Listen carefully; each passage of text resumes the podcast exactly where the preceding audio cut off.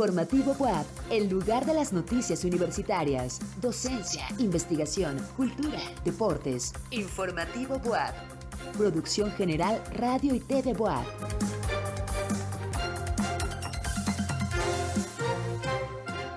Buenas noches, qué gusto saludarlos en este jueves 12 de enero. Soy Tan Fonseca y los invito para que juntos hagamos un recorrido por la información más relevante de la Benemérita Universidad Autónoma de Puebla. Y antes de entrar de lleno con la información, los invitamos para que nos sigan a través de las diferentes plataformas, arroba TV en todas las redes sociales, canal 18.1 en televisión abierta y 118 de Megacable. Saludamos también a quienes nos escuchan en las diferentes frecuencias universitarias, Chignahuapan 104.3, Tehuacán 93.9 y Puebla 96.9 FM. Comenzamos. Los egresados de cultura física impactan en algo fundamental para la sociedad, la salud, asegura la rectora María Lilia Cedillo Ramírez. Inaugura BUAP Cubículo de Atención Emocional y Sala de Lactancia. Entregan reconocimientos a estudiantes que participaron en la convocatoria en Actus BUAP Junior edición 2022. En la cultura, conoceremos la Casa de las Diligencias, sede de la preparatoria Emiliano Zapata. ¿Quieres saber más? Quédate con nosotros en Informativo Boab. Este jueves, la rectora María Lilia Cedillo Ramírez encabezó el primer informe de labores de la directora de la Facultad de Cultura Física, Silvia Armenta Cepeda. Elizabeth Juárez nos tiene los detalles. Tras señalar lo grato que resulta constatar buenos resultados de la gestión de la primera mujer en dirigir la Facultad de Cultura Física de la UAP, la rectora María Lilia Cedillo Ramírez agradeció el trabajo en equipo y el compromiso de directivos y docentes de su unidad académica en la formación de profesionistas que impactarán positivamente en la salud de sus habitantes. Créanme que la función que van a hacer ustedes, nuestros egresados, en nuestra sociedad, tiene impacto en algo que es lo fundamental y lo primordial, la salud. Ustedes van a incidir en la salud de la gente, de los estudiantes en diferentes niveles, también de los deportistas, pero también de las personas que deben dejar el sedentarismo para moverse tantito y abrirse a ese gran regalo que es la actividad física. Por su parte, al rendir el primer informe de labores, la directora Silvia Armenta Cepeda informó que esta unidad académica imparte las licenciaturas en Cultura Física, cuya matrícula es de 872 estudiantes, y en Redaptación y Activación Física con 276 alumnos. El 100% de su planta docente tiene estudios de posgrado, el 83% de doctorado y el 17% de maestría. Todos son profesores con definitividad, con tutorías y carga académica para lo cual disponen de espacios dignos. Para Informativo WAP, Daniela Silva. En la Dirección Institucional de Igualdad de Género se inauguró un cubículo de atención emocional y una sala de lactancia, como muestra de la creación de espacios óptimos y de igualdad en beneficio de la comunidad universitaria. Daniela Silva nos presenta la nota la rectora María Lilia Cedillo Ramírez inauguró un cubículo de atención emocional y una sala de lactancia en la Dirección Institucional de Igualdad de Género, en la Torre de Gestión Académica y Servicios Administrativos, espacios en los que se resolverán problemas socioemocionales y brindarán servicios en el cuidado de la salud. Gracias por su trabajo, por su entrega, por su sensibilidad, por estar ahí cuando más lo necesitan nuestra comunidad universitaria. Cuando una compañera requiere de ese apoyo, ahí han estado. Y precisamente estos espacios son para que esa actividad se desarrolle en mejores condiciones, en condiciones en las cuales haya eh, cercanía, pero también haya discreción, haya esa sensación de acompañamiento y seguridad entre quienes están requiriendo en ese momento ese servicio, esa ayuda y que además están en una situación vulnerable. Estas áreas representan la suma de esfuerzos para brindar servicios de calidad y calidez. Ambos significan estar a la vanguardia y propiciar la igualdad de género. El cubículo de atención emocional proporcionará los primeros auxilios psicológicos en un ambiente privado, visual y auditivamente. Mientras la sala de lactancia permite a las trabajadoras continuar con la maternidad y consolidar lazos de apego con sus hijos. Para Informativo WAP, Elizabeth Juárez. La UAP, a través del Museo de la Memoria Histórica Universitaria, invita al ciclo de conferencias Depresión y Ansiedad que impartirá la doctora Isabel del Rosario Espínola, docente, investigadora y terapeuta de la Facultad de Psicología. La charla se realizará el próximo 23 de enero a las 12 horas en el museo ubicado en Tres Oriente 1008, barrio de Analco. En la UAP se impulsa el espíritu emprendedor y la creatividad desde la preparatoria. Y estudiantes de este nivel demostraron tener grandes ideas en diferentes áreas. Nuestro compañero José Tlachi nos presenta la siguiente nota. Estudiantes de nivel medio superior participaron en el concurso Enactus WAP Junior, en donde presentaron sus proyectos de alto impacto. Esta fue la segunda edición de la convocatoria, la cual es impulsada por el equipo Enactus Hub WAP. Esta iniciativa es preocupación de los jóvenes de vincular con media superior, con los más chiquitos de la universidad, así les decimos, los más chiquitos de la universidad, para hacer un semillero y sembrar esa inquietud del emprendimiento. La convocatoria salió, tuvimos muy buena respuesta, participaron 23 proyectos. Puedo comentar que los proyectos son de, de alta calidad, los equipos participantes recibieron una capacitación previa por parte de Nactus Hub y al final se seleccionaron los tres mejores proyectos. Creo como como relevante que nosotros dentro del área de emprendimiento universitario estemos impulsando a estos grupos estudiantiles que ahorita afortunadamente tenemos mucho más de tecnología, tenemos de desarrollo comunitario y los chicos de bachillerato se pueden incorporar perfectamente. La intención también es de vincularlos más con los complejos regionales. Cita Jocelyn Argüello Jiménez, Yasmín Ávila Hernández, Andrea García Cuatzón y Laura Estefanil Lezama Sánchez son las estudiantes de la preparatoria Benito Juárez que ganaron el primer lugar con su proyecto Book Happy Art Company que consiste en crear libretas a partir de hojas recicladas. Nosotros ofrecemos un proyecto de triple impacto, ya que abarcamos el ámbito ecológico, el social y el económico. En la parte social, nosotros nuestras ganancias las dirigimos en parte a una asociación de niños con cáncer y a un albergue de mascotas. Y en la parte económica, pues al ofrecer nuestras libretas, hacemos que esas hojas que pudieron haber terminado en la basura tengan una segunda vida y se genere más economía a nuestra empresa y hacia las asociaciones que ayudamos.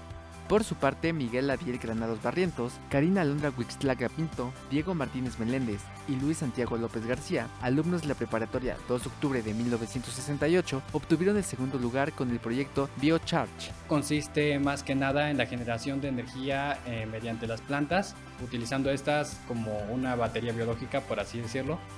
Eh, claramente detrás de ello hay todo un sistema biológico eh, el cual una integrante de nuestro equipo fue eh, la encargada de trabajar con ello. El objetivo principal es reducir las emisiones de carbono y dar pie a que el futuro tenga, por decirlo así, eh, sea un futuro verde.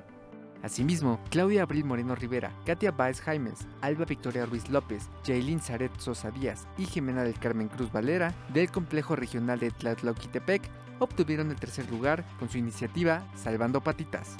Nuestro proyecto consiste con la creación del alimento estéril para perros callejeros. Estaría bien que disminuyera la tasa de, perros callejeros para que no hubiera peligro en las calles por la gente de tercera edad y por los niños pequeños. De esta forma, en la universidad se impulsa el talento de las nuevas generaciones. En cámara Jesús Ramírez, para Informativo WAP, José Tlachi. Un día como hoy, pero de 1638, nació Nicolás Steno, polímata, médico y anatomista danés, cuyos aportes marcaron una transición en la ciencia con dinámica y evolución. Nuestro compañero Diego Picasso nos presenta la siguiente nota. Diversos científicos han conseguido realizar importantes descubrimientos que cambian la forma de ver el mundo. Entre ellos se encuentra Nicolás Steno, también considerado el padre de la geología, nacido el 12 de enero de 1638 en Dinamarca. Fue el primero en estudiar las rocas y distintos aspectos de la sedimentación, estableciendo que si hay dos capas de rocas superpuestas, la de abajo es más antigua que la de arriba. Es el principio de la estratificación. Estudió la orografía diseñando un diagrama que reflejaba la disposición de distintos estratos, explicando que la alteración de estos podía originar valles y montañas. Steno también estudió la anatomía de las rayas, de las águilas y tiburones, identificando un parecido de los dientes de estos últimos con las glosopetras, unas rocas triangulares, demostrando que en realidad eran fósiles de dientes de tiburón, llevándolo a proponer que la Tierra tiene distintas capas que pueden contener restos de organismos marinos. Además de presentar la primera descripción del aparato lagrimal, rechazando la teoría de que las lágrimas salieran del cerebro y describir la estructura muscular del corazón, las observaciones de Nicolás Steno dieron principios precisos a la geología, siendo crucial para estudiar antiguas civilizaciones, dinosaurios e incluso los cambios en el clima. Para Informativo Boab, Diego Picasso. A partir del viernes y hasta el domingo disfruta de una tarde al aire libre llena de música y baile en el andador del Complejo Cultural Universitario. El viernes a las 3 de la tarde se realizará la presentación de la Facultad de Artes y a las 5 y media estará Ivana Roa, integrante del coro sinfónico CCU WAP. Consulta la cartelera completa en www.complejocultural.wap.mx y acude y diviértete con tu familia. La Dirección de Acompañamiento Universitario facilita el seguimiento integral de los estudiantes de la UAP, asegura el maestro Jorge Avelino Solís, coordinador general de atención a los universitarios. Nuestro compañero Jorge Márquez nos presenta la nota. La Coordinación General de Atención a los Universitarios es un área de apoyo y seguimiento Coordina los procesos de atención y acompañamiento de la comunidad universitaria mediante las instancias de servicios e instalaciones. Todo de acuerdo a las necesidades de alumnos, maestros, investigadores y trabajadores de la Benemérita Universidad Autónoma de Puebla, informó Jorge Avelino Solís, coordinador general de atención a los estudiantes. Es importante que sepan tanto los chavos de nuevo ingreso, que apenas vienen llegando, que no conocen la institución, se puedan acercar a nosotros, aquí a la Coordinación General de Atención a los Universitarios, en la Torre de Gestión, en el piso 2. Aquí nosotros contamos con varias áreas. Una de ellas es la Dirección de Acompañamiento Universitario y la Dirección de Acompañamiento Universitario tiene una área específica en seguimiento a tutorías y mentorías. Recuerden que el tema de tutorías tiene que ver con el tema académico y el tema de mentoría a la introducción universitaria, a la vida común con los compañeros universitarios. Ahí hay mentores y lobomentores, los que te venden tú a tú, los chavos que ya están más adelante en los semestres, pero que te van a decir, vente, acompáñame, te puedo enseñar las áreas de la universidad, la institución, y bueno, ahí lo podemos encontrar en seguimiento de tutorías y mentorías. También tenemos otras áreas de atención, atención psicológica, bienestar emocional, eh, equidad de género, de inclusión. Acompañamiento universitario es una dirección muy completa. El propósito de la DAO es estar cerca de la comunidad universitaria para orientarlos ante diferentes circunstancias que se les presenten durante su estancia en la institución se cuenta con centros de apoyo emocional y terapia ocupacional, programas de enlace cultural y bienestar físico. Todo este trabajo coordinado se realiza con personal especializado y capacitado para brindar un apoyo integral a los estudiantes. La Dirección de Acompañamiento Universitario tiene diferentes áreas específicas que pueden ayudar en gran medida a toda la comunidad universitaria. Acude a ellas en las imágenes, Humberto Cuenca, para Informativo WAP, Jorge Márquez. Es jueves y en la colaboración de la Dirección Institucional de Igualdad de Género, la doctora María del Carmen García Aguilar nos habla acerca de la escritora y pionera del feminismo, Simone de Beauvoir. Bienvenida, doctora. Buenas noches. Buenas noches, Tan. Hoy hablaremos de una gran filósofa feminista francesa, Simone de Beauvoir. El pasado 9 de enero se cumplen 115 años del nacimiento de Simone de Beauvoir, quien nace en el seno de una familia de la alta burguesía francesa en 1908. Estudió filosofía en la Universidad de la Sorbona. Desde 1935, junto con Jean Paul desarrolla los postulados fundamentales del existencialismo. Hasta 1943 fue profesora de filosofía en diversas escuelas de Francia, incluida la Sorbona. La Segunda Guerra Mundial, como a muchos de sus contemporáneos, la alejó de la docencia. Sin embargo, su actividad no cesó y su compromiso político empezó a revelarse cuando se integró al movimiento de la resistencia francesa. Por su compromiso y lucha por la legislación del aborto, así como por sus escritos, es reconocida como una de las feministas más importantes del siglo XX. De Beauvoir escribió ensayos, novelas, memorias y teatro. Cuando de Beauvoir escribió El segundo sexo, ella misma no se consideraba feminista y el movimiento no estaba aún en el ambiente político académico. Sin embargo, esto no impidió que se llevara sus reflexiones esencialistas hacia la mujer y se preguntara, ¿qué es la mujer? En este texto analiza cómo la mujer ha sido definida y limitada como el otro, inferior al hombre, e hizo ver que en las culturas patriarcales ninguna mujer escapa a las consecuencias de esta posición. Para responder a las preguntas, emprende un camino metodológico que le permitió determinar la configuración histórica de la condición de las mujeres. De esta forma, consigue la desmistificación y el desmoronamiento de la supuesta esencia femenina. En el segundo sexo, se da cuenta de la historia de la condición social de las mujeres y se analizan las distintas características de la opresión masculina. Sobre la base de estos estudios, afirmó que las mujeres, al ser excluidas de los procesos de producción, confinadas al hogar y a las funciones reproductivas, perdían los vínculos sociales y con ello la posibilidad de ser libres. Analizó igualmente la situación de género desde la visión de la biología, el psicoanálisis y el marxismo. Destruyó los mitos femeninos e incitó a los y las lectoras a buscar una auténtica liberación. Al considerar que la mujer no nace, se hace, apartó del terreno de lo natural la identidad de las mujeres y la ubicó en el terreno de lo simbólico, propuesta que deja ver las posibilidades de cambio. Por ello, expuso que la lucha para la emancipación de las mujeres era distinta y paralela a la lucha de clases, y que el principal problema que debería afrontar el sexo débil no era ideológico, sino económico. De Beauvoir insiste en que esta limitación no refleja ninguna esencia de la mujer, sino que es una consecuencia de ideas y de fuerzas históricas, el exhaustivo análisis que lleva a cabo sobre el tema la lleva a plantear la mujer no nace, se hace, premisa que sirvió de base tanto para los estudios feministas posteriores como para los estudios de género. Con ello abre la posibilidad de estudiar la situación social de las mujeres a través del género. Estos estudios han puesto al descubierto que la inequidad social prevaleciente es producto, entre otros factores, de la invisibilización hecha hacia las mujeres. Simón de Beauvoir no solo analiza la situación social y económica por la cual las mujeres están en desventaja, sino que deja ver cómo la organización de los hombres, sus pactos, los fortalecen y los llevan a conductas distintas a las de las mujeres. Para ella, una concepción colectivista del hombre, es decir, sus pactos, no acuerda existencia de valores o sentimientos como el amor, la ternura o la amistad. Tan solo la identidad abstracta de los individuos que autoriza entre ellos una camaradería, por la cual cada uno se asimila como cada uno de los otros. Por el contrario, si los individuos se reconocen en sus diferencias, se producen entre ellos relaciones singulares y cada uno se vuelve para el otro irreemplazable. Simón de Beauvoir emprendió un serio compromiso por las causas de las mujeres y fundó, junto con otras feministas, la Liga de los Derechos de la Mujer.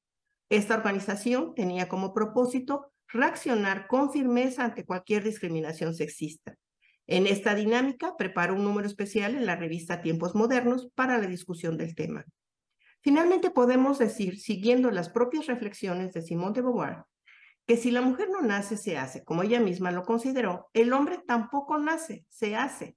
Premisa que abrió el campo a los estudios de las masculinidades. Por ello, habría que considerar que no basta con tener leyes igualitarias para mujeres y hombres. Por lo que se necesita es cambiar a la par, mujeres y hombres, nuestras formas de pensar, de conducta y de las relaciones entre las personas, porque para ejercer la igualdad hay que exigir la equidad.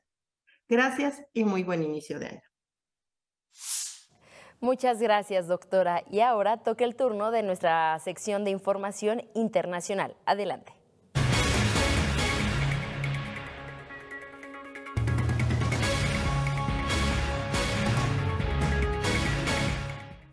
En Brasil, el gobierno redobló la seguridad ante el anuncio de seguidores del expresidente Jair Bolsonaro de regresar a las sedes de los poderes públicos tres días después de que violentas protestas arrasaran el Congreso, la Corte Suprema y la Presidencia. Sin embargo, ningún manifestante se presentó en la primera hora de la convocatoria prevista para las seis de la tarde. Aunque la mayoría de los brasileños rechaza lo ocurrido, 18.4% dice estar de acuerdo con la violenta manifestación que impactó a la capital y 10.5% cree que la invasión fue totalmente justificada. Las autoridades continúan investigando quién organizó y financió la invasión. Estados Unidos y Japón acordaron ayer que su Tratado de Seguridad y Defensa se aplique al espacio. Así cualquier incidente que ocurra allí podría activar el artículo 5 del tratado, que contempla que un ataque a uno se toma como un ataque a ambos. El acuerdo se da en momentos en que China ha logrado rápidos avances en satélites. El jefe del Pentágono, Lloyd Austin, informó que Estados Unidos desplegará una nueva unidad móvil de marines en la isla de Okinawa, en el sur de Japón y estratégicamente cerca de Taiwán, para reforzar la defensa del país. La empresa rusa Roscosmos enviará una nave de rescate a la Estación Espacial Internacional, ya que tres astronautas quedaron atrapados por la falla de una de las cápsulas espaciales. Yuri Borisov, director general de la empresa, asegura que la Comisión Estatal ha decidido lanzar una nave no tripulada para ser recibida en la estación, lo que ayudará a los tripulantes a regresar a la Tierra. Rusia y Estados Unidos cooperan de manera directa para resolver esta situación, pues actualmente cuentan con siete astronautas en la International Space Station y una nave funcional para evacuar cuatro personas, lo que pone en riesgo al personal.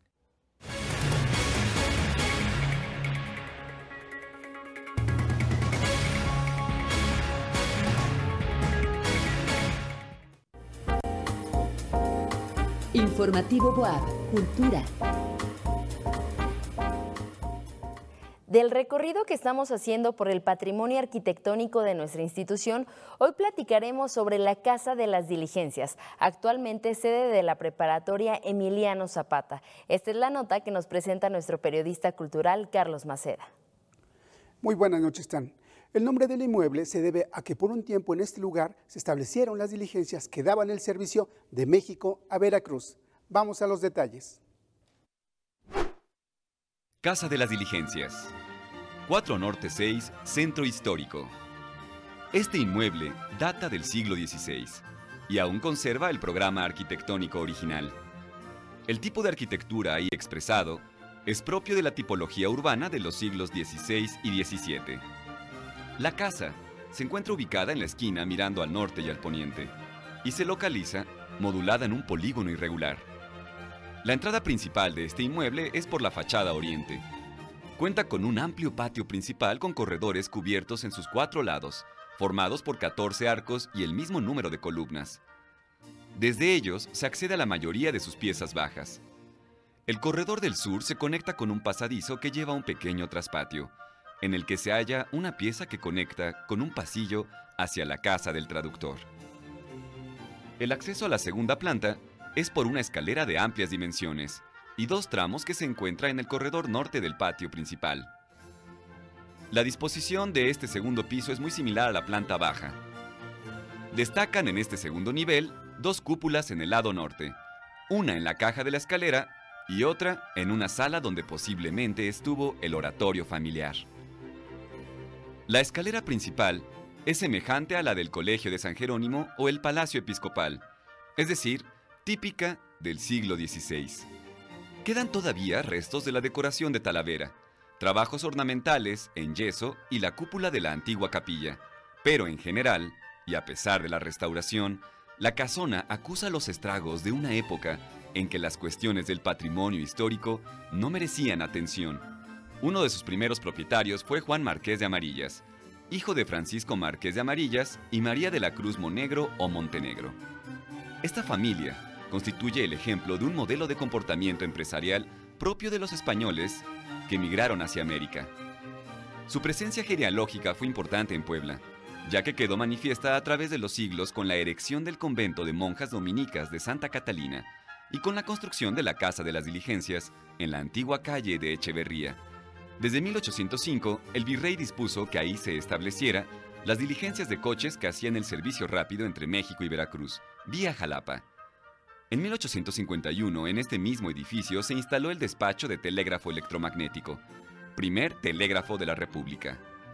El 8 de noviembre de 1851, se recibió en la casa el primer telegrama de México, enviado desde la población de Nopalucan, por el presidente electo Mariano Arista. También se emitieron desde este inmueble los partes de guerra del general Ignacio Zaragoza al presidente Benito Juárez sobre la batalla del 5 de mayo de 1862, incluido el telegrama donde el general afirmó que las armas nacionales se han cubierto de gloria, al notificar de la victoria sobre el ejército francés. En primera mitad del siglo XX, el doctor Juan Epomuceno Quintana adquirió la propiedad para instalar un sanatorio. Más tarde, la casa albergó a la compañía de tranvías Luz y Fuerza de Puebla y a la Universidad Femenina de Puebla. Posteriormente sirvió de plantel al Instituto Washington y la planta baja se utilizó para usos comerciales hasta 1985. La propiedad fue comprada por la universidad el 24 de julio de 1985, cuando se protocolizó el contrato de compraventa entre los herederos del mencionado médico Quintana Ábalos y la Benemérita Universidad Autónoma de Puebla, representada por el rector en esa época, Alfonso Vélez Pliego. Vicerrectoría de Extensión y Difusión de la Cultura. Dirección de Patrimonio Histórico Universitario. Investigación y textos, doctora Rosalba Loreto López.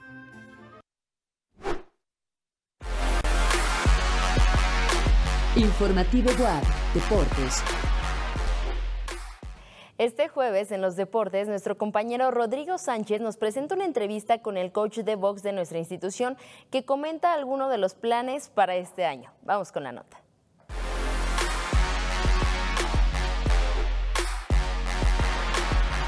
El día de hoy nos encontramos dentro del gimnasio de boxeo de la Arena WAP, en donde platicamos un poco con nuestros boxeadores sobre los próximos torneos que tienen y la universidad que viene en marzo. Nuestro selectivo de boxeo viene lleno de logros, medallas, campeonatos y muchas ganas de repetir la historia este nuevo año 2023. Y están listos para poder lograr sus objetivos y conseguir más campeonatos para nuestra universidad. El 2022 fue un año pues muy bueno para el boxeo universitario. Tuvimos este, campeones desde el torneo de los barrios, que es un torneo muy importante a nivel estatal. Tuvimos cinco campeones en ese torneo. Eh, también tuvimos campeones en, en, los Juegos Nacionales Populares, que es un torneo a nivel nacional. Tuvimos dos campeones, que son dos campeones de prepa. Los dos campeones fueron de la prepa Calderón. Los campeones están orgullosos de lo que han logrado, pero eso no los detiene, ya que quieren más victorias y esperan poder conseguirlo trabajando duro. Se siente muy bien, eh, ya que pues, es mi universidad, le tengo un cariño, este, quiero representarla y en los próximos nacionales planeo dejar el nombre de BUAP en lo más alto, también en mi facultad. La verdad me siento muy orgulloso y me siento muy agradecido con el profe porque, porque confió en mí, se decidió ser mi entrenador y pues se ha visto el resultado reflejado en todos los torneos. El coach Zárate se siente orgulloso de poder ser parte de la preparación de estos jóvenes boxeadores y comparte con ellos la felicidad y éxito que han logrado como una verdadera manada de lobos. Obviamente pues me llenan de orgullo cada, cada uno de ellos, realmente tener eh, campeones, eh, medallas a nivel nacional, a nivel estatal, siempre es un logro muy grande. Como lo dije, fue un año pues muy bueno para el boxeo universitario, donde tuvimos muchos logros. Eh, realmente estoy orgulloso de cada uno de ellos porque pues entrenaron muy fuerte para lograr estos, estos títulos y esperemos que este año eh, pues sigamos con esos frutos, ¿no? Las convocatorias están abiertas para todas y todos los estudiantes que quieran practicar este deporte y para posteriormente ser parte de la manada y poder ayudar a conseguir muchos más logros.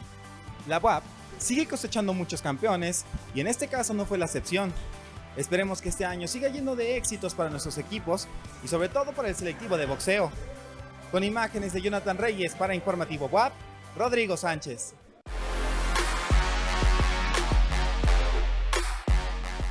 Y es así como llegamos al final de este espacio informativo WAP. Gracias a todo el equipo de noticias y producción. Mañana tienen una cita en punto de las 8 de la noche con mi compañero Enrique Moctezuma Malacara. Yo soy Tan Fonseca y recuerden, todos somos lobos.